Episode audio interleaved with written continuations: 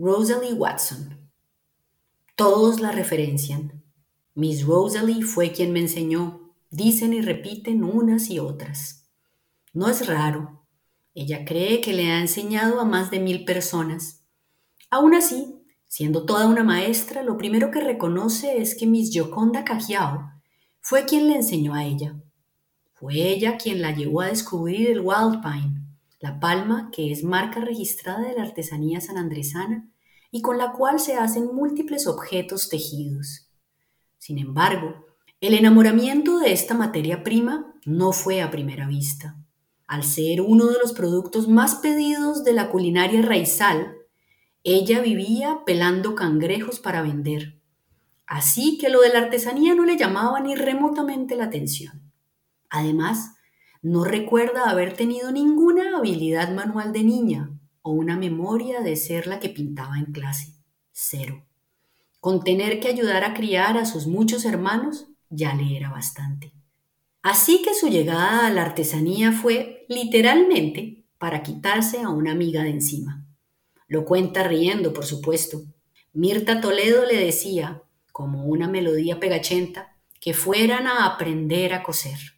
Se lo decía para que cuando fueran viejitas se pudieran sentar en la terraza a bordar y a chismosear.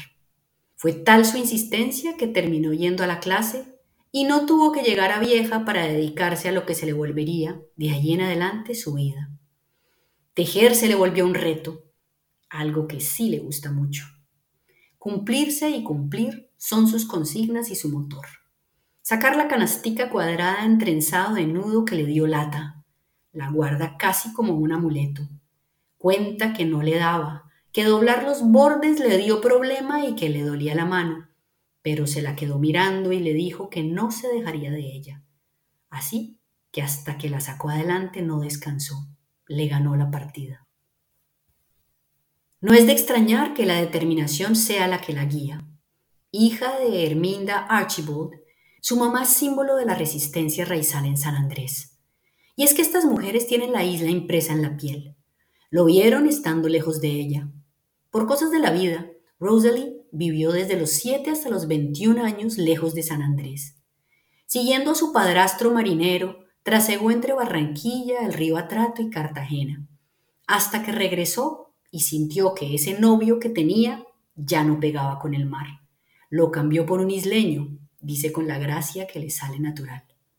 Ya con los años encima, pero con la conciencia clara de que no se puede quedar quieta si se sienta. Se la toma más suave que antes. Fueron muchos años viajando a ferias. Eso no significa que no tenga siempre consigo canastos, portavasos individuales, paneras, fruteras, portacazuelas o refractarias. Así lo hace desde cuando al empezar, ya hace tanto, una señora se le quedó mirando trabajar y le preguntó si se podía sentar con ella. Al cabo de un rato de buena conversación le terminó comprando todo lo que tenía. Sabe que los clientes pueden llegar en cualquier momento y eso es lo que les enseña a sus alumnas. Teje sí o sí los fines de semana. Y a veces se encuentra preparando el wild pine por ocho horas, limpiando la palma de sus espinas, sacándole sus largos hilos verdosos que una vez tejidos se irán tiñendo de beige y marrón. Y, exploradora como es, ha descubierto novedosas formas de conservar estos hilos, congelándolos en la nevera.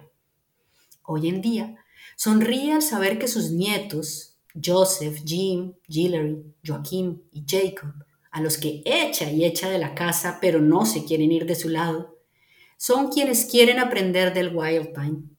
La acompañan a recolectar la palma y le ayudan a limpiarla. Y también están aprendiendo a hacer los hilos. Jacob, el más chiquito, no se le despega y coge la palma como todo un heredero. Su mundo gira alrededor de estos nuevos niños que la desvelan felizmente. Con ellos siente que el ciclo se completa y sabe que tiene camada para rato a quien seguir conquistando con el saber.